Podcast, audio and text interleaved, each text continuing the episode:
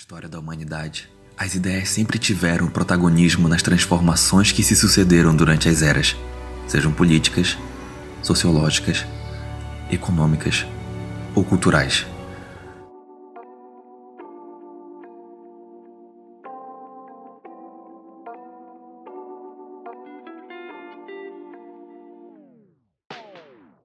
Muito bem, pessoal. Estamos aqui com Patrick Santiago, do Clube Metajurídico, e nós vamos hoje falar sobre um pouco sobre direito. O NEL tem uma galera do direito e às vezes a gente toca nesse assunto, mas a gente preferiu, para falar sobre esse assunto que vamos falar, de alguém que seja é, mais especialista no tema, que domine mais o assunto. Aí temos alguém de fora, que é o Patrick Santiago, ele que é do Clube Metajurídico, um salve para essa galera aí. E aí ele vai falar conosco sobre teoria do crime e teoria da ação, né? Ainda mais, pra, mais especificamente. E aí, Patrick, é, você quer se apresentar? Quer dizer, falar um pouco sobre você? Perfeito, Samuel. É, eu quero agradecer ao Iluminismo pelo convite que me foi feito. Quero agradecer a Ana também, ao Samuel, pela oportunidade. E dizer que, ainda em, em rápida síntese, um pouco do que eu já venho apresentando, do que eu já venho pesquisando já há alguns anos. É, eu sou Patrick Santiago, sou coordenador do Clube Metajurídico e também faço parte de um grupo de pesquisa que é o Instituto Ivisgandra Martins de Filosofia, Economia e Direito. É, me convidaram para falar sobre a teoria do crime, que é ótimo, pois já versa sobre o tema que eu já desenvolvo pesquisa acadêmica já, e que também discuto muito lá no Clube Metajurídico, que é esse grupo que já apresentou, e que muito do que eu falaria aqui também faz parte das discussões que já tivemos lá, que sempre temos lá. Então, é basicamente isso. Sim, Patrick, é. Você falou conosco uma certa vez sobre um vídeo que nós tínhamos no YouTube, que a gente é, arranhou um vídeo sobre, sobre esse tema, e aí você tinha comentado sobre alguns erros que tinha. Uhum. É, aí, até por isso mesmo, né, por uma questão da honestidade intelectual, a gente tirou o vídeo do ar. E aí agora esse podcast já pode funcionar como uma apresentação melhor do que, do que a teoria do crime. Até pode até ser o primeiro de um, quem sabe, uma série de gravações sobre direito, de programa sobre direito. Mas aí você veio com essa motivação até nós, que é muito válido. Muito obrigado por isso mesmo. Vai enriquecer muito o nosso conhecimento. E aí você quer começar comentando esses erros ou, ou acho melhor dar um panorama geral primeiro para poder entender qual o problema? Certo. É, na verdade, não foram erros gritantes, foram, na verdade, imprecisões cronológicas, é, nominações da, das teorias em si. Então, eu somente falei com a Ana e tal, quando ela me perguntou. Aí ela me, ela me convidou para regravar né, esse, esse tema. E estou aqui. É, para começar, quando a gente fala em teoria do crime, certo? O tema é teoria do crime, então vamos lá. Sempre no direito, antigamente se questionava, se, o, o, direito penal ele sempre buscou dar uma resposta satisfatória para a questão o que, que é crime, certo? É, o professor Damásio, ele, Damásio de Jesus, ele conceitou o crime como o conceito que resulta do aspecto da norma jurídica. Outro professor, Edgar Magalhães Noronha, ele afirma que o crime é a conduta praticada pelo ser humano que lesa ou expõe em perigo o bem jurídico protegido pela lei penal. Só que, como você pode ter percebido, esse conceito de crime dado por esses dois professores, que embora não sejam professores bem famosos, esses são conceitos ambíguos, certo? É, o fato é que, frente ao abismo conceitual do direito, se faz necessário uma espécie de ferramenta inferencial e conceitual dedicada a solucionar essa questão. É, porque, uma vez que nem o mesmo conceito do que é crime seja aprendido, é, pouco nos restaria como teóricos e como estudantes do direito em si. Então, é justamente sobre resolver e dar uma resposta é, pragmática do que seja crime é que a teoria do delito se propôs a responder. E eu separei um trechinho aqui de um livro do professor alemão chamado Klaus Roxin, que ele fala um pouco do, sobre essa ambiguidade na resposta sobre o que o conceito de crime, que eu vou ler aqui rapidinho, é um texto bem curto. Roxin diz assim: Uma lei determinada ou imprecisa, e por isso mesmo um pouco clara, não pode proteger o cidadão da arbitrariedade porque não implica uma autolimitação ao poder de punir do Estado. Ademais, contraria o princípio da divisão dos poderes porque permite ao juiz realizar uma interpretação que quiser, invadindo dessa forma a esfera legislativa. Então, é, é muito importante a gente se ater a não praticar essa, essa espécie de má técnica legislativa no que diz respeito, no que diz respeito à elaboração da lei penal, para que ela não seja imprecisa, para que ela não seja é, ambígua e vaga. Ela precisa ser uma lei peremptória, ela precisa ser uma lei objetiva, clara. Ela precisa determinar as condutas, porque cada lei penal ela determina um limite ao poder de punir do Estado. Então, essa é a função do direito, certo? O direito penal ele pode ser resumido basicamente nessa frase. Ela é um limitante ao poder de punir do Estado. E frente a isso é que a teoria, na teoria do delito, no que mais diz respeito à teoria da crime, buscou se dar uma resposta satisfatória ao que seja o conceito de crime. E aí é que surgem essas três teorias.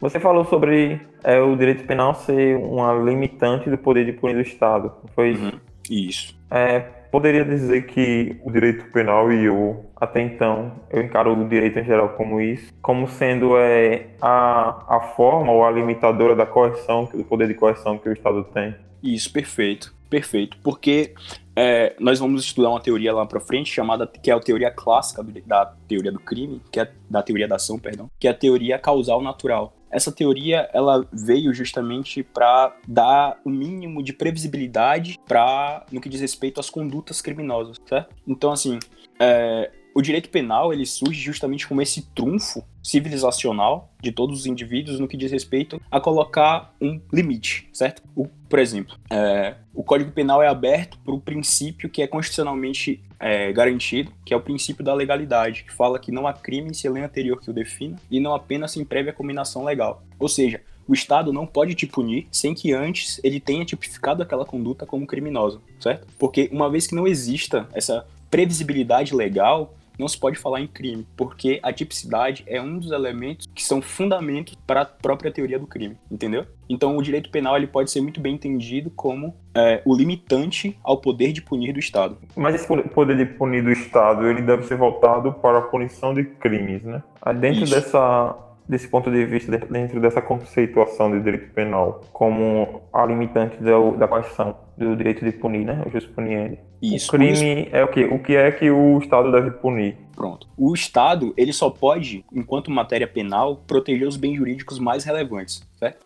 É, é, comum no direito penal se falar que estamos tratando da última rácio do direito, ou seja, o direito ele é o direito penal ele é subsidiário, ou seja, ele trabalha quando ele é atuante quando nenhuma outra área do direito é capaz de resolver aquela determinada questão. Por exemplo, é, o assassinato, artigo 121, homicídio. É, o direito civil não poderia resolver um problema de homicídio. O direito tributário não poderia, trabalhista nem trabalho. Então, assim, o direito penal ele visa resguardar os bens jurídicos mais relevantes. Então, os bens jurídicos mais relevantes são tutelados pelo direito penal como última rácio, certo? E a gente vai trabalhar um pouco mais lá para frente sobre as teorias que dão a necessidade da atuação do direito frente a essas condutas que são tidas como típicas. Só que mais lá para frente. Mas peraí, quando você fala que o direito penal vai tutelar é, bens que os outros direitos não tutelam, dá uma impressão que ele é um direito residual. E eu acho que não é bem isso que, se, que quer dizer, não é? Eu acho não. que, na verdade, o que está querendo ser dito aqui é que é, o direito penal ele é a última raça, como você disse, no sentido subsidiário, mas de ser a última instância. Por exemplo, é, o enriquecimento ilícito ele é um ato ilícito né, do direito civil. O, a apropriação indébita não, a apropriação indébita é crime. Né? Mas aí é um, uma questão patrimonial que é amparada do direito civil, o direito civil cuida disso. Porém, Sim. uma certa gravidade de, de danos ao patrimônio, quem vai tutelar, quem vai proteger esse bem, que é o patrimônio, vai ser o direito penal. Então, uhum. alguns bens que já são protegidos por outros direitos, dependendo Isso. da gravidade com que ele for danificado, aí vai ser o direito penal que vai Exato, proteger. Né? Perfeitamente, né? perfeitamente. O direito penal é invocado somente quando há lesão a bens jurídicos relevantes, certo? Quando há Sim. lesão de interesse ao direito penal. Por exemplo, um roubo, ele é diametralmente oposto não diametralmente oposto, mas ele é hierarquicamente mais danoso do que o crime de, sei lá, é, dano à propriedade, sacou? A, sim, sim. A, ao dano, meramente o dano à propriedade. Então, assim, ambos tutelam o mesmo bem jurídico, certo? O cara que picha teu muro, ele tá danificando o teu direito à propriedade. Só que o cara que rouba a tua casa, ele pratica, ele afeta o bem jurídico à propriedade muito mais que o cara que pichou teu muro certo? Compreendi. Perfeito. Você estava você tava entrando já na, na questão do crime, né? Isso. Aí, então, é, visando dar uma resposta satisfatória para a pergunta o que, que seja crime, é que surgiram na teoria, surgiu na teoria do delito é, as principais teorias analíticas do delito. Elas são basicamente divididas em três, certo? É, a primeira teoria, que é a teoria bipartite, que o que que fala a teoria bipartite? Ela fala que o crime ela é composto por um binômio, que a teoria, a teoria bipartite diz que o crime é composto por tipicidade e antijuridicidade. Então, segundo a teoria bipartite, crime é todo fato típico e ilícito. O elemento subjetivo da conduta do agente, ou seja, aquele elemento que determina, que analisa se o sujeito agiu com dolo ou com culpa, faz parte da culpabilidade, certo? Só que a culpabilidade, nesse sentido, ela era estudada somente como fundamento da teoria da pena, e não da teoria do crime. Então, nesse sentido, é que não se estuda na teoria bipartite o elemento subjetivo enquanto nem tipo nem antijuridicidade, ficando somente com a culpabilidade, e a culpabilidade como fundamento da teoria da pena. Só que essa teoria ela, embora tenha sido defendida por nomes como Damásio de Jesus, como já citei, e como René Ariel Dotti, é, ela não foi recepcionada pela nossa, pelo nosso ordenamento jurídico e nem por nenhum outro que eu conheça. Porque o mundo, o mundo, os, os tribunais do mundo, a teoria do delito mundial, ela meio que tomou como pressuposto e como consenso a teoria tripartite do crime. É, aqui no Brasil, ela foi defendida por nomes como Nelson Hungria, que já foi ministro do STF, como o Juarez Tavares, como César Roberto Bittencourt. E ela é basicamente a teoria que é o, funda o pressuposto, certo? Ela é a teoria pela qual toda a teoria do delito se debruça para desenvolver novas teorias. Então ela é tida como um axioma, basicamente. Não, não, não é correto dizer isso, mas a gente pode entender que todas, basicamente, ela é um consenso no mundo, certo? A teoria tripartite. E para essa teoria tripartite, o que é crime? Crime é todo fato típico, ilícito e culpável. A culpabilidade agora, ela integra o conceito de crime, porque antes ela fazia parte do conceito da pena, na teoria bipartite. Só que na tripartite ela incorpora no conceito de crime. E não existe somente essa, existe também uma outra teoria, que é a teoria quadripartite, que embora tenha pouco respaldo, ninguém de fato estude ela aqui no Brasil, e ninguém de fato, ela não se aplica aqui também no nosso ordenamento. Ela existe, ela acrescenta mais um elemento dentro da teoria do crime, que é o elemento da necessidade da pena, ou seja, se o fato é punível. Então, segundo a teoria quadripartite, crime é todo fato típico, ilícito, culpável e punível. Aqui nessa teoria analisa-se a, necess... a punibilidade do agente. Essa teoria, embora não tenha respaldo nenhum, não tenha nenhuma aderência no nosso ordenamento, ela foi defendida pelo Munhoz Conde e pelo Hassemer, que são teóricos do mais alto escalão do direito penal mundial. Então, essas são basicamente as três teorias, certo? Que são as teorias do crime. Sabendo que a teoria predominante é a teoria tripartite, que tem como crime fato típico, ilícito e culpável, certo? Sim, sim. É, então, é, dando uma revisada e resumindo, é, a teoria bipartite coloca quais os dois elementos? Fato típico e ilícito. Para a teoria bipartite é somente tipicidade. A culpabilidade que... não entra. Não, a culpabilidade aí seria como um pressuposto da teoria da pena. O que, é tipicidade? Tipicidade é aquela conduta que está descrita em lei. Ela está disposta em alguma lei, certo? Por exemplo, o artigo 121, matar alguém. Matar alguém é uma conduta típica porque ela está prevista em alguma lei. No caso, está no Código Penal, certo? Entendi. Ilícita é quando sua conduta contraria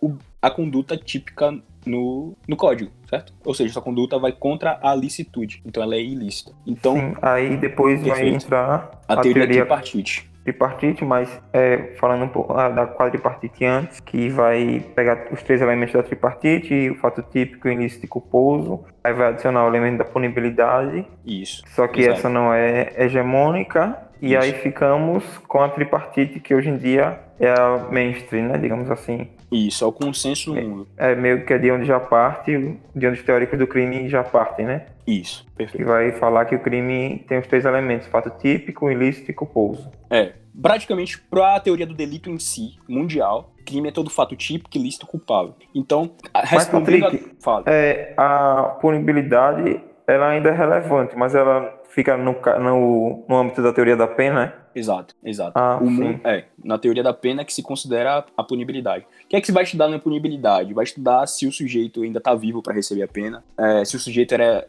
capaz ou incapaz, etc. Então a punibilidade ela diz respeito à, à aplicação da pena, certo? Sim. É, e Falando, então, dessas, dessas teorias do crime, a resposta para o que, que é crime é basicamente isso. crime é todo fato típico, antijurídico e culpável. E a teoria da, do crime, ela é respaldada pela teoria da ação, certo? Não tem basicamente como a gente falar de teoria do crime sem antes falar, sem também falar da teoria da ação. E as teorias da ação, elas são várias, certo? São várias. É, como é que ela começa? Como é que ela surgiu? Antigamente, como é sabido, é, a gente vivia sob a, basicamente sob a vontade do, da autoridade, certo? Crime era toda aquela conduta que o legislador, que o legislador não, mas toda aquela conduta que a autoridade dissesse que era, certo? Então tudo era passível de pena, certo? Antigamente, que eu digo na, nos tempos passados. E essa, essa, essa, esse vácuo jurídico, ele foi superado porque os teóricos do tempo pensaram em como parar isso, certo? Como, como resolver essa questão da insegurança jurídica. E sobre isso, um filósofo chamado Litz, von Litz, ele pensou uma teoria chamada teoria causal naturalista, ou causal natural, que é basicamente a teoria clássica do direito penal. A teoria foi constituída sob a influência do positivismo jurídico, certo? o positivismo jurídico surgiu na mesma época em que surgiu a teoria clássica, certo? O Leeds quando a gente fala em teoria clássica, a gente vem justamente para resolver a questão da arbitrariedade e da segurança jurídica. Porque antigamente não existia essa questão da previsibilidade legal crime era toda conduta que, o, que a autoridade local dissesse que era. Então, é, visando, visando da maior segurança jurídica, visando da maior previsibilidade para o que seja crime de fato, é que filósofos da teoria do delito se puseram a pensar um, uma teoria da ação que fundamentasse um crime. E sobre isso, a primeira teoria, que é tida como a teoria clássica, que é a teoria causal natural do von Litz, é Importa dizer que essa teoria ela foi construída sob a influência do positivismo jurídico, esse que a gente conhece. E para o positivismo, ciência é somente aquilo que se pode aprender através dos sentidos, certo? É basicamente o mensurável. E esse, a teoria clássica ela entendia que os valores, ou seja, as emoções, elas são meramente subjetivas. E é impossível compreender um conhecimento científico a partir de valores. E daí que a preferência do Litz para conceitos avalorados que são emprestados das ciências naturais, como a psicologia, a física, a sociologia. Então, a partir daí é que o Litz fundamenta a sua teoria, que é basicamente avalorada, certo? Ela é classificatória, para fundamentar a sua teoria da ação. Essa teoria do Litz, que é a teoria causal e natural, ela foi recepcionada pelo nosso Código Penal, tá lá no artigo 13, que fala basicamente que o resultado de que depende a existência do crime somente é imputável a quem lhe deu causa. Traduzindo, é causa aquele que sem o qual o resultado não existiria, certo? Por exemplo, é, eu vou lá e atiro no Samuel. Esse ato de atirar no Samuel e matar o Samuel diz que eu sou causa do resultado, porque eu atirei nele. Só que, segundo essa mesma teoria, causa é quem é aquele sem o qual o resultado não existiria. Então, o cara que me vendeu a arma é tão causa quanto eu que matei o Samuel. E a minha mãe é tão causa quanto eu que matei o Samuel e a mãe da minha mãe, e assim regride ao infinito, certo? Essa teoria, ela. Complicou, né? É, essa teoria ela possui alguns erros metodológicos, algumas falácias metodológicas dentro da sua estrutura, que é o regresso ao infinito, certo? Porque se é causa, se é aquele sem o qual o resultado não, não existiria, então tudo pode ser causa. A gente pode ir até Adão e Eva.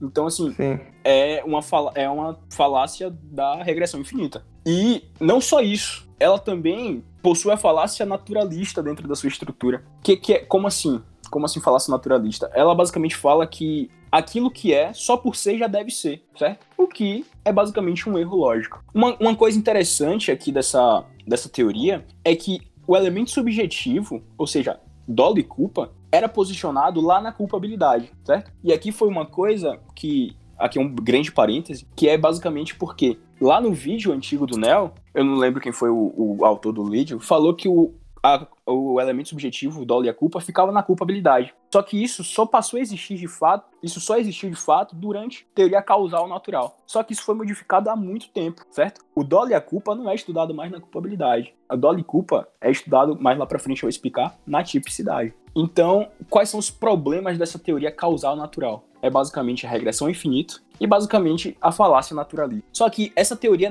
essa teoria clássica, ela foi superada pelas contribuições do, da teoria neoclássica, que foi basicamente as contribuições dos neocantianos. O sistema neocantiano do delito é fruto de uma superação do paradigma positivista naturalista dentro do, pop, do próprio direito. E estudo com a filosofia dos valores ao lado das ciências naturais, que são revalorizadas e agora são chamadas de ciências da cultura, que voltam a merecer a denominação de ciência, sobretudo porque possuíram um método próprio que é o método referido a valores. Então, a partir da, do neocantismo, certo? Através dos neocantianos, da teoria neoclássica, passou-se a entender a culpabilidade como um conceito não mais descritivo, mas um conceito normativo. Então agora a culpabilidade é culpabilidade normativa, o que já responde por si só a questão da falácia naturalista que já estava lá na teoria causal natural. Então a contribuição do neocantismo foi justamente isso, atribuir à teoria do crime um estatuto epistemológico próprio que fundamente a teoria do crime no que diz respeito a, a transformar a culpabilidade em culpabilidade normativa. E o neocantismo pagou um preço muito alto por isso, que ele foi se prender e se isolar num normativismo extremo, que só foi superado tardiamente pela teoria finalista de um alemão chamado Hans Wetzel.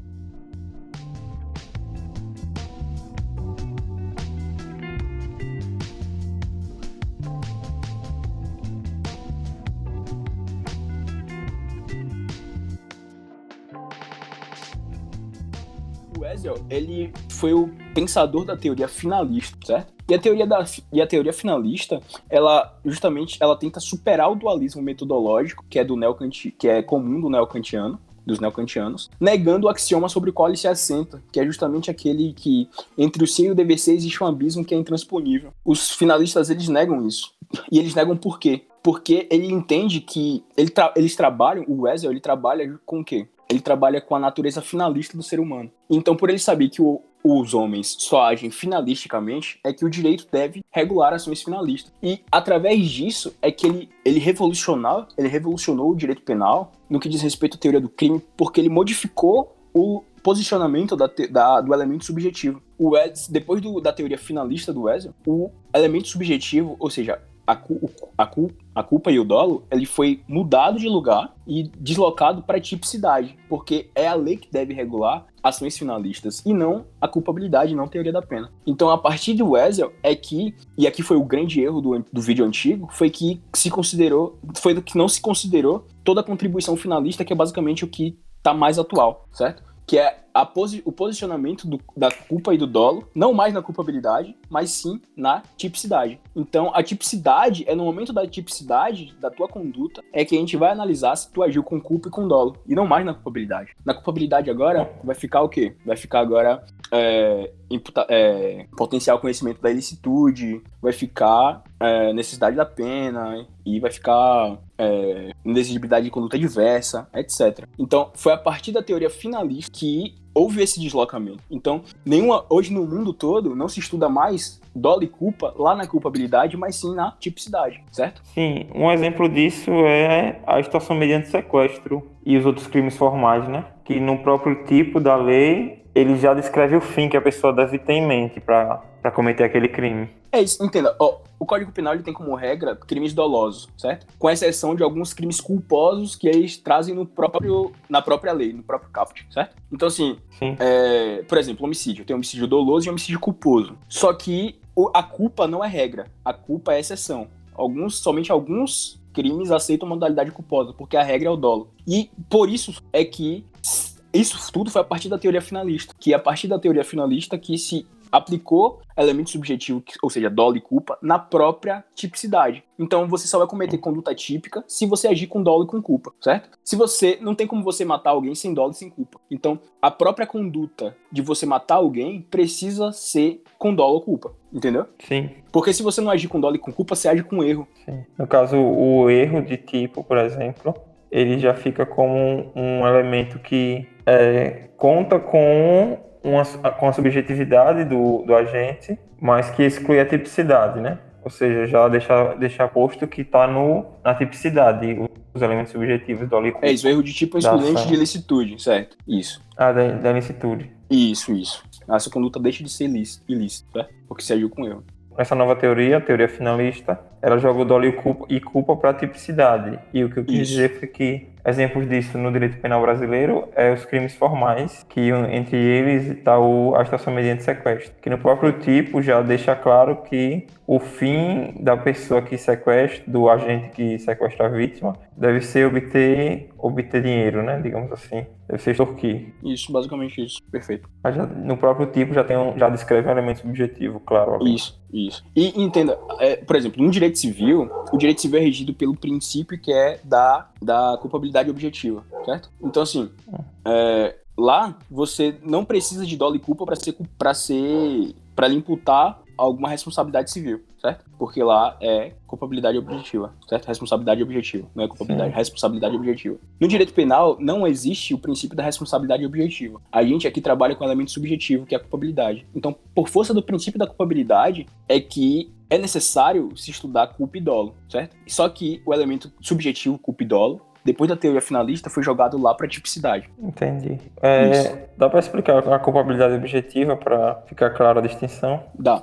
Ó, a culpabilidade objetiva no Código Civil, ela trabalha com é, você não precisa agir com culpa e com dolo, certo? Você não precisa agir com culpa e dolo para ter responsabilidade civil objetiva. A, o, os pressupostos da responsabilidade civil objetiva é o dano, o ato ilícito e o nexo causal, certo? É, um exemplo disso acontece, é, por exemplo, deixa eu pensar em um exemplo aqui. Eu sou o dono de um supermercado. Aí eu tenho um segurança. Esse segurança agride outra pessoa. eu, supermercado, tenho responsabilidade civil objetiva, embora eu, supermercado, não tenha agido em culpa com dolo para aquele resultado. Entendeu? Então isso é. é responsabilidade objetiva. No direito penal, isso não acontece. Direito penal, você só vai ser passivo, você só vai ser imputável, certo? Se você agir com dolo ou culpa. E isso vai ter, isso vai ser analisado lá na tipicidade da conduta e não mais na culpabilidade, entendeu? Então, ou, ou eu quis aquele resultado, ou ele foi resultado da minha negligência, da minha imprudência, da minha imperícia, isso, né? Isso. Aí ou você agiu com Ora, dolo, isso com intenção, não, não recai sobre mim. Isso. Ou você agiu com conhecimento e vontade, ou então você agiu com imperícia, imprudência ou negligência. Exatamente. Ah. É, só que a teoria finalista, ela não é a última, certo? A teoria finalista, ela é a penúltima, que ela foi superada, está hoje em voga no direito. Não tanto no direito penal brasileiro, mas está chegando com algumas decisões recentes do STF, que é a teoria funcionalista do direito. A teoria funcionalista do direito, ela existem vários funcionalismos, só que a gente pode resumir ele em dois, porque são os dos principais expoentes dessas teorias, que são os dos dois maiores teóricos atuais a nível mundial, que é o Klaus Roxin e o Gunther Jacobs. Mas, a grosso modo, a gente pode falar que, para a teoria finalista, é importante sabermos quando se mostra necessária e legítima a pena. Então, é, a culpabilidade agora, ela vai compor é, alguns elementos, como inexigibilidade de conduta diversa, como potencial conhecimento da ilicitude e também o elemento da necessidade da pena. Lembra lá na teoria quadripartite, quando eu falei que acrescentava um elemento à teoria tripartite, que era a punibilidade? Aqui, sim, sim. a punibilidade, segundo a teoria funcionalista, ela não faz parte de um conceito extrínseco ao conceito de culpabilidade. Ela está dentro do conceito de culpabilidade, segundo a teoria funcionalista, certo? E existem duas teorias funcionalistas que dizem basicamente coisas distintas sobre o mesmo, sobre o mesmo prisma, que é a teoria funcionalista teleológica, que é do Klaus Roxin, e a teoria funcionalista sistêmica, que é a do Gunther Jacobs. É, a funcionalista teleológica do Roxin consiste numa teoria de aspecto político criminal, ela é subsidiária de bens jurídicos. Então, os bens jurídicos são o norte, é o que dá o norte para essa teoria. É, isso pode ser entendido numa, numa síntese entre o que é ontológico e o que é valorativo, lá das contribuições finalistas e neocantiano, dos neocantianos, devendo o jurista, nesse caso, proceder tanto dedutiva quanto indutivamente ao mesmo tempo, sacou? Então, logo, o trabalho dogmático, nesse caso, é identificar que valoração político-criminal subjaz a cada conceito da teoria do delito e, nesse caso, funcionalizá-lo constituí-lo e desenvolvê-lo de modo que atenda à função de melhor maneira possível dentro do próprio sistema penal, entendeu? Então, aqui, quando a gente fala em teoria funcionalista, a gente está botando a necessidade como critério da culpabilidade. Porque para Roxin, o sistema jurídico penal deve existir somente com um fim, um único fim, que é a proteção de bens jurídicos mais relevantes. E esses bens jurídicos bem relevantes eles só servem como fundamento de uma pena desde que a sua violação seja relevante para esse próprio bem jurídico, entendeu? E... Na verdade, não. Tá, vamos lá. O que, é que, que, é que o Roxin fez? O Roxin, ele adicionou à culpabilidade um outro elemento que é a necessidade da pena. Só que a pena só vai ser necessária uma vez que os, a sua conduta seja de, por exemplo, a sua conduta ela precisa ser relevante, ela, ela precisa ofender o bem jurídico de modo tal que justifique uma pena, certo? Um exemplo prático, é, se eu chegar em tua casa e furtar uma folha de papel do teu caderno, teu caderno de faculdade, isso é um crime de furto, certo? É uma contravenção, é, é furto. Tá lá típico, é conduta é ilícita, é crime, né? Isso. Então, assim, só que essa conduta de tirar uma folha do teu caderno e levar para minha casa, eu furtei essa, essa, folha de caderno, ela não, embora seja furto, embora atente contra o direito à, à, propriedade privada, ao bem jurídico de propriedade privada, ela não é passível de pena, porque é meio que inconcebível você você mover toda a máquina pública para punir um sujeito que furtou uma folha de caderno, entendeu? Então a punibilidade nesse caso, ela se aplica ao próprio conceito de culpabilidade, porque na culpabilidade é que vai analisar se o sujeito merece ou não, certo? Que a pena seja aplicada a ele. Deu para entender, basicamente? Daí que vai vir o princípio da significância, por exemplo, que você deu agora, eu pensei nisso. É, o STF recentemente julgou, que foi até notícia no Brasil todo, dois casos, certo? Que foram casos emblemáticos em que um sujeito furtou um shampoo, outro furtou um pedaço de carne, no valor de 20 reais, se não me engano. Aí um foi condenado, o outro não. Aí, como é que você furta? Tipo, os dois são coisas basicamente significantes. O valor deles em si são insignificantes. Mas como é que você condena um e absolve outro? Justamente isso. Porque essas duas teorias que eu vou falar, que eu falei de uma, eu vou falar da outra, elas fundamentam, elas dão margem para a fundamentação dessas duas decisões. Porque a teoria do Jacobs, ela fala que a pena só deve ser aplicada, certo? O, só há crime uma vez que seja necessária a pena. Só que o Jacobs, ele fala que não. O Jacobs ele vai na contramão disso. O Jacobs fala que ele tem um estudo, que é a teoria funcionalista do Jacobs, é conhecida como sistema, sistêmica radical, e ele desenvolveu essa teoria com base em Luhmann, um outro filósofo, um sociólogo no caso. E Luhmann afirma que existem expectativas e expectativas de expectativas. E que essas expectativas elas orientam o agir e o interagir dos homens na sociedade, reduzindo a complexidade das relações sociais e tornando a vida mais previsível e menos insegura possível. Então, nesse sentido, pela necessidade de garantir que as expectativas que surgem, ou seja, como é que eu posso falar? Basicamente, essas necessidades de garantir proteção é que surgem os sistemas sociais, tal como o direito, tal como as regras morais, etc., que fornecem à sociedade formas de conduta específicas e pontuais de determinado modo de agir. Então, o Jacobs, ele, baseado nesse estudo do Luhmann, esse estudo sociológico do Luhmann, ele entende que as expectativas normativas elas não podem se decepcionar sempre. Ou seja, você não pode sempre violar uma lei e não receber punição, certo? Você não pode sempre sair furtando folhas de caderno aleatoriamente, sem receber nenhum tipo de punição.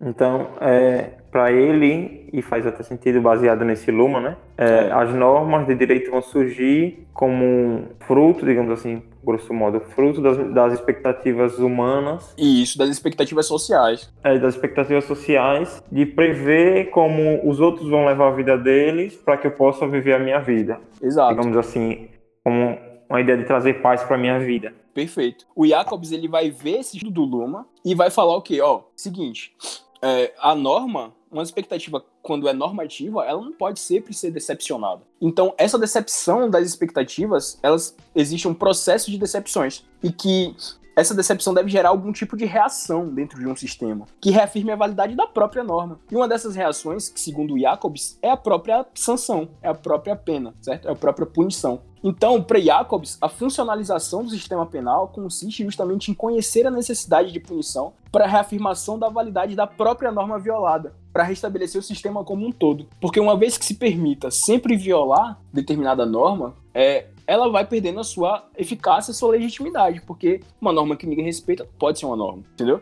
Então, o Jacobs, ele tem esse pressuposto, ele fala que, diferente do Roxin, que embora o direito penal sirva para proteger os bens jurídicos mais relevantes, o direito penal ele deve ser funcional justamente para garantir a própria eficácia do próprio sistema. Por isso que é funcionalista sistêmica, porque ele visa dar uma resposta satisfatória a questão da impunidade, da impunidade, porque eu não posso sair. É aquela questão da fábrica, né? Da, da janela quebrada. Se o sujeito passa e joga uma, janela, uma pedra na janela de uma fábrica e ninguém faz nada, ele passa outro dia, quebra a janela com a pedra e ninguém faz nada, vai ter um dia que ele vai querer tocar fogo na fábrica. Aí sim é que o direito vai querer resguardar ele. Então o direito deve agir nas pequenos, nos pequenos delitos para garantir a eficácia dos grandes delitos, entendeu? Então, assim. Sim, como, como uma forma de reafirmar que o direito está ali para punir. Né? Exatamente. Então, assim, se existe uma norma, ela precisa. A, a questão da funcionalização é justamente essa. A gente precisa entender quando é que se faz necessário reafirmar a eficácia da norma, entendeu?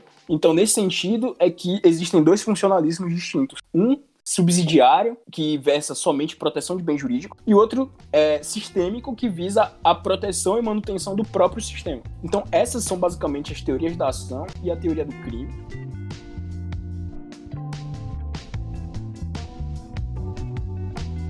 É, você tinha dito ah, que você estava nessa área de pesquisa de teoria do crime. É uma pesquisa pessoal ou você está escrevendo algo ou é para algum título acadêmico? É isso. Eu pesquiso sobre a teoria do crime, certo? Na verdade, minha área de pesquisa em si é o direito penal, a dogmática penal e a teoria do delito. É, eu, de fato, me debruço justamente sobre esse tema. É basicamente o tema da minha monografia e é o tema que eu vou tentar o mestrado. Então, esse é o tema que eu, de fato, tá fazendo pesquiso. após, né? Então. Oi? Tá fazendo após lá do Senso? Não, ainda não. Ainda não. Tô, tô tá no, me formando tá na esse graduação. ano. É, me formando esse ano. Sim. Eu me formo no que vem também. Show. Tô pensando na área que eu vou fazer a minha pesquisa também. é, show. Mas é direito também? Sobre... É, direito. Show demais. Pensei em falar na questão de crimes abstratos, que eu tenho sobre meu avesso. Queria me aprofundar para criticar. Mas acho que É, eu vou né? acabar ficando na, na área da, do direito digi- digital, que eu encontrei um tema bem legal e bem pouco pesquisado. Essa questão de crimes abstratos é uma grande aporia dentro do direito, né? Porque, Isso, é, como é que se pune um crime abstrato, entendeu? isso é uma grande Como é que fica o crítica, né? princípio da legalidade? Então, é uma coisa que tem que ser É, pensada. eu tô até me, me programando para, acho que eu estou terminando de ler os livros esse ano, para começar ano que vem lendo do Ferraioli, que eu acho que vai tomar um, um bom uhum. tempo, que é bem grande. Uhum. Porque pelo que eu pelo que eu ouvi falar, o garantismo que é praticado no Brasil, que chama de garantismo integral, é bem destoa bastante do que é o garantismo é. Ferraioli, que está no livro dele. Sim, Aí, completamente. Falam muito de garantismo, mas eu quero ver o que é que Ferraioli vai dizer, né? O que é que o formulador da ideia vai dizer.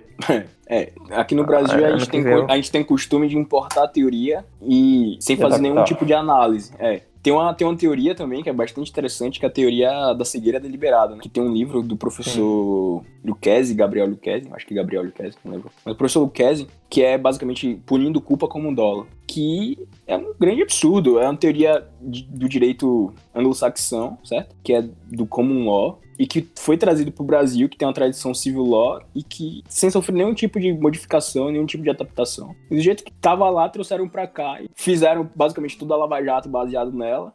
E por isso que a Lava Jato é tão criticada, né? Porque essa teoria, quando trazida para cá, que gera uma série de absurdos. Não, não fica funcional, né? É, exatamente. É, então, Patrick, eu ouvi falar também da. Não sei se você está por dentro, deve estar, que é a sua área, né? Com certeza. Teoria constitucional do direito penal, que seria a teoria atual do direito brasileiro. Já ouviu falar? Talvez não com esse nome, não conheço essa teoria constitucional do direito penal. Eu acredito que exista um constitucionalismo, certo? É, por exemplo, bom, eu não, não conheço essa teoria por esse nome, certo? Mas penso que seja no sentido de do constitucionalismo integral, né? Que é no sentido de que todas as normas elas precisam seguir um, uma diretriz constitucional e que o, por força do, do princípio lá da legalidade, que vem sendo violado reiteradamente pelo, pelas nossas cortes, e que quando chega aqui no Brasil, as, tipo, há uma grande deturpação do que seja, e o juiz interpreta como quer. E isso é um grande problema dentro da teoria, né? Que é e atualmente no, no, no Brasil,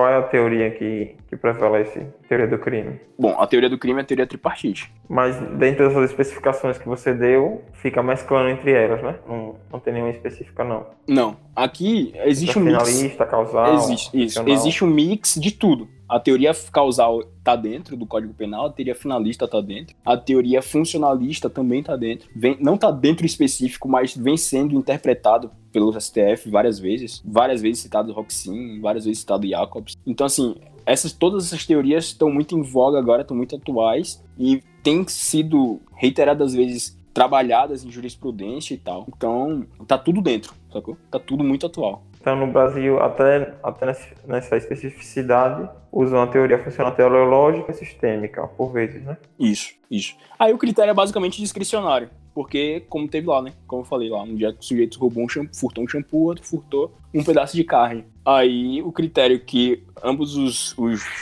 os ministros usaram foi discricionário. Um usou uma teoria, outro usou outra. Porque o critério é basicamente esse. Ah, ficou, ficou uma maravilha o direito é. para para é. quem vai aplicar, né? Uma grande idiosincrasia. É. Exato. Você aplica segundo o que você acredita. É. E se no caso você quiser aplicar diferente, você ainda pode. Você não tem nem compromisso com, com o é. seu rigor dogmático. Pois é. E é, é essa questão que o Roxin falou lá no começo das leis ambíguas, porque isso é um, isso é um problema da má técnica legislativa que o nosso que o nosso constituinte teve, porque o nosso legislador teve, porque quase todas as nossas leis são ambíguas, entendeu? Elas não deixam fechada. O pacote anticrime, por exemplo. O pacote anticrime é uma grande, uma grande aberração jurídica que não, não define nada, entendeu? Não, não, deixa uma exatidão, uma coisa precisa. Ela deixa a margem da interpretação do juízo, que é um grande problema. Com a tendência que o, que o mundo está tendo, é muito complicado. O, Brasil vai o, o, juiz vai atender a teoria que ele queira, que é. às vezes, até isso, até nisso tem é problemático. E uhum. às vezes eles dão, aplicam uma certa teoria só racionalizando, porque na verdade ele está julgando segundo as intuições imediatas dele, segundo a noção, os preconceitos dele, né? A noção inicial que ele teve do crime, da, da apresentação que ele recebeu do crime, o sentimento que ele teve ali, e depois ele só joga uma teoria por cima para racionalizar a situação pode nem ser uma teoria coerente com o que ele já decidiu anteriormente. Como via de regra não é, né? É, aí até essas teorias, que são bem formuladas, se tornam instrumentais. Exato. Na mão dos aplicadores. Exato. É tudo discricionalidade que, por exemplo, lá quando teve o julgamento da prisão em segunda instância, a gente viu. os ministros que antes tinham julgado a favor votou contra, o que tinha votado contra votou a favor, sendo que eles não manteram o entendimento, entendeu? E graças a Deus que não manteram, né? Porque o antigo, o antigo tava errado. Que era o de que podia a prisão, né? É, podia prender em segunda instância, o que é claramente uma violação constitucional. Então, é, o, o que causa até indignação é, é que é, é, tão óbvio você ler o texto. Pois é. E é tão óbvio é. a questão, aí vem o, o Código de Processo Penal que ainda reafirma tanto na Constituição quanto no Código de Processo, ficava, já estava meio claro, já estava bem claro, até na interpretação gramatical imediata mesmo do texto. Mas aí argumentava assim que podia quando era o preso que você queria prender. É isso, porque um dos pressupostos do princípio da legalidade é a proibição de analogia, entendeu? Então, assim, é, quando a gente fala em prisão em segunda instância, a gente está falando que o juiz vai atender de forma análoga do que ele acha que deve ser. Então, se, como é que a gente pode julgar inconstitucional um artigo que fala exatamente o que a Constituição diz? Entendeu? Então, tipo, é o princípio da legalidade ele precisa se valer no sentido possível da interpretação. A gente não pode falar, por exemplo, julgaram agora, é, criminalizaram né, a conduta de, da homofobia como análogo ao crime de racismo. Só que é proibida, é, é proibida a analogia por força do princípio da legalidade, entendeu? Então, como é que se julga uma lei? Como é que se adequa uma conduta a outra. Peraí, é peraí. tipificaram lei. em lei ou foi é, partir de um julgamento do judiciário? É isso, criaram uma jurisprudência, entendeu? Uma Teve um entendimento, foi, foi uma DC. Então, eles julgaram como, como uma omissão legislativa e falaram que pronto. Então, assim, a conduta agora vai ser típica, vai ser uma conduta homofóbica, agora vai ser equiparada ao crime de racismo. Só que é proibido, hum. é proibido a, a analogia dentro do direito penal pelo princípio da legalidade. Outra, outra aberração é argumentar como omissão legislativa. É. Tipo, eu posso dizer que se, ah, se o direito penal não tipificou tal coisa, eu posso alegar que é uma omissão legislativa. Pois ele é. tipificou porque não é, não é para ser tipificado mesmo. E daí que é uma grande violação dos três poderes, né? da tripartição dos poderes. Porque aí o, o legislativo tá tomando para si uma função que, que é um grande problema. Daí que surge aquele problema, né? Que quem julga, quem vigia o vigilante. Se o STF é que tem que ser responsável por guardar a nossa Constituição, quando ele viola a Constituição, quem é que, quem é que vigia o vigilante? Quem é que julga o STF?